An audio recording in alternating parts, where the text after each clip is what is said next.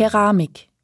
Keramik ist der Überbegriff für alles, das durch Erhitzen, also Brennen, verfestigt wird. Und keramisches Material, das ist das Spezielle dran, ist ein Naturprodukt. Es kommt vor in verschiedenen Tonen und wird auch unterschiedlich bearbeitet.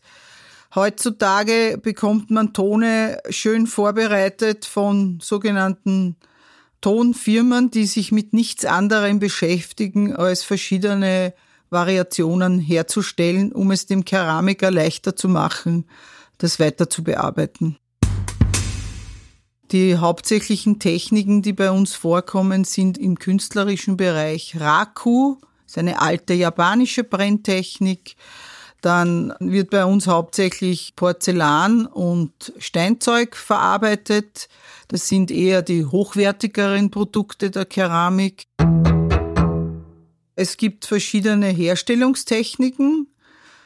Das beginnt beim einfachen Aufbauen aus kleinen Tonstücken, Tonwürsten bis Modellieren, Drehen auf der Scheibe. Da gibt's auch dann noch weitere Techniken, Plattentechnik, wo man aus Tonplatten Dinge zusammensetzt und auch Gusstechnik, die man auch in verschiedenster Weise anwenden kann. Porzellan ist das einzige Material, das nicht in der verwendeten Form in der Natur vorkommt, sondern aus eigenen Rohstoffen zusammengesetzt wird. Das ist der große Unterschied, ist aber sozusagen das weiße Gold der Keramik und war in früheren Zeiten sehr begehrt.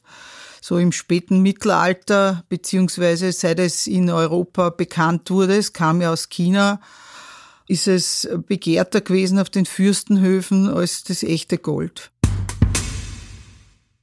Es gibt verschiedene Brennmöglichkeiten.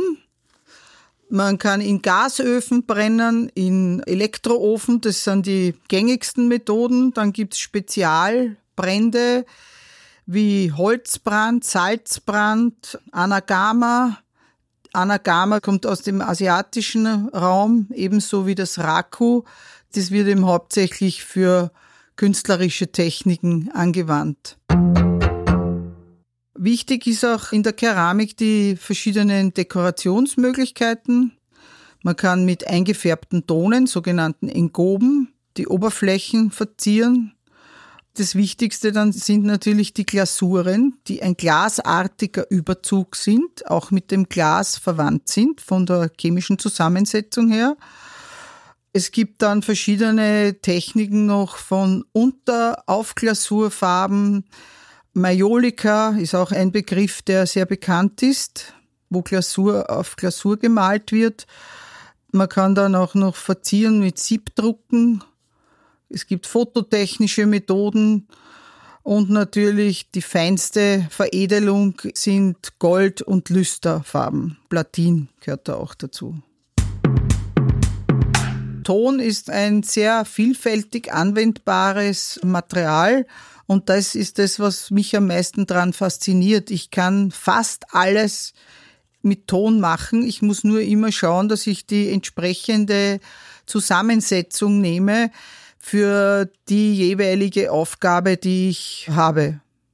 Also wenn man Aufträge hat zum Beispiel, muss man schauen, was will der Kunde, wie kann ich es umsetzen und was nehme ich dazu für einen Ton. Das ist einmal das Wichtigste und das ist eben immer auch sehr spannend.